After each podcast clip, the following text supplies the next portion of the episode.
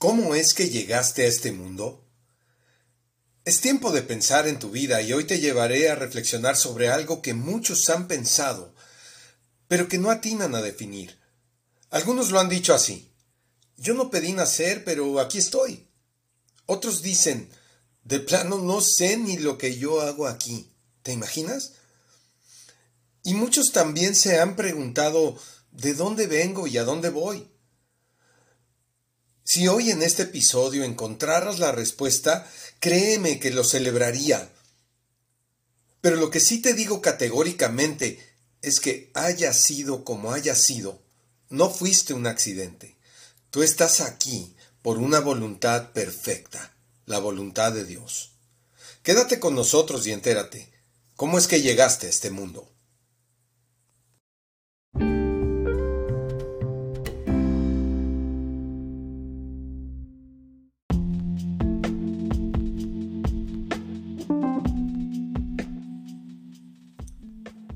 Llegaste aquí? Fuiste concebido por tus padres. Parece una respuesta muy obvia, ¿verdad? Pero no lo es. Ya verás por qué. Una vez un hombre y una mujer se unieron íntimamente, pero ellos a la vez no tenían control de lo que iba a acontecer nueve meses después. Ahí se estaba programando el día en que habrías de nacer y verías el mundo. Aunque la vida la recibiste prácticamente en el momento de la unión física de tus padres. Sí, ahí comenzó tu vida. Y es que ellos, como la mayoría, tenían un equipo especial para reproducir la raza humana. Reproducir la raza humana. Un equipo biológico y fisiológico que produce células para la reproducción. Está programado para eso y nadie puede cambiarlo. El hombre aporta el espermatozoide y la mujer un óvulo y su vientre, por supuesto, para que la nueva criatura se geste. Estas células están dedicadas a eso, a continuar con la creación de personas para poblar la tierra. Entonces, estas dos células vivas se unieron en una luz maravillosa y comenzó tu formación en el vientre de mamá. El día en que naciste, el Creador permitió que tus pulmones respiraran y tu corazón latiera hasta este mismo momento. El diseño sorprendente, sorprendente de este sistema reproductivo, por supuesto, es una obra genial del único Creador eterno. Programó un código genético que te hace quien eres, porque no hay ninguna persona igual a ti en esta tierra.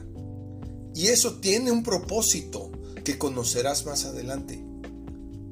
Esta es tu propia historia y mientras tú no puedas probar lo contrario, eres creado por un creador supremo y todopoderoso y estarás sujeto a su voluntad y a las leyes eternas del creador, aunque a algunos no les gusta, pero es la realidad estará sujeto a su voluntad y a las leyes eternas del Creador mientras vivas en ese cuerpo.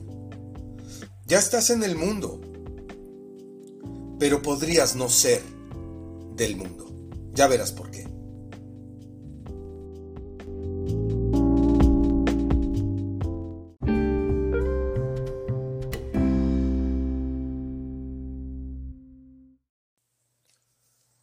Formados por el Creador.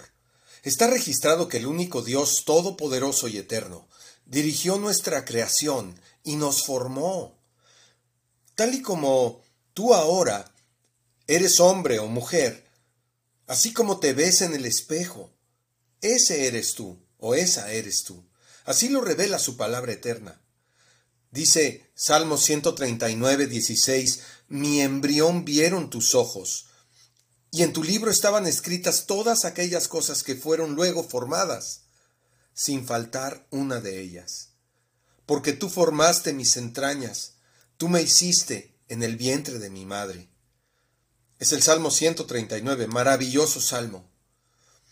Tal y como te ves ahora, que ya lo sabes, tú puedes permanecer como un ciudadano del mundo o puedes vivir como un ciudadano del reino eterno de Dios. Ahí está el propósito ¿Te das cuenta lo maravilloso de esto? Ahí está el propósito que tienes en esta vida. Conocer a Dios. ¿Puedes verlo mejor ahora? Dios no te creó para que te contamines con las costumbres del mundo y vivas una vida con esperanzas efímeras como el dinero, las posesiones, la fama y el poder, sino para que le busques a Él, le encuentres y te conviertas de tus malos caminos a Dios y comiences a vivir con la esperanza viva y eterna de regresar a los brazos del Creador. ¿Y cómo puede lograrse esto? ¿Cómo podrías relacionarte con el Dios que es santo, que no consiente el pecado y la maldad, la rebelión? No las consiente, no están en, en su ADN para que nos entendamos. Él es un Dios santo, santo, santo. No hay manera de hacerlo por nosotros mismos, no hay manera de alcanzar a Dios con esfuerzos humanos. Se necesita que alguien nos rescate de la esclavitud en la que estamos, esclavitud al pecado y a la maldad.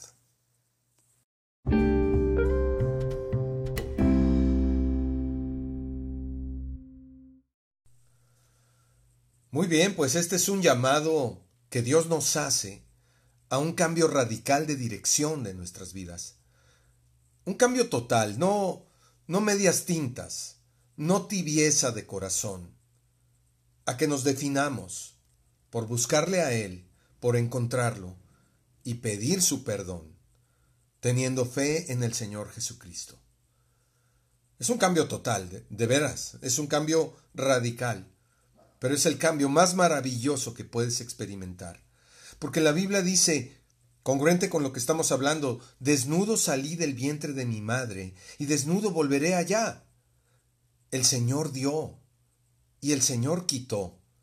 Sea el nombre de nuestro Dios bendito. Quiere decir que un día, en un instante, así como naciste, te irás de este mundo. Por eso es urgente que te pongas a cuentas con Dios, que nos pongamos a cuentas con Dios.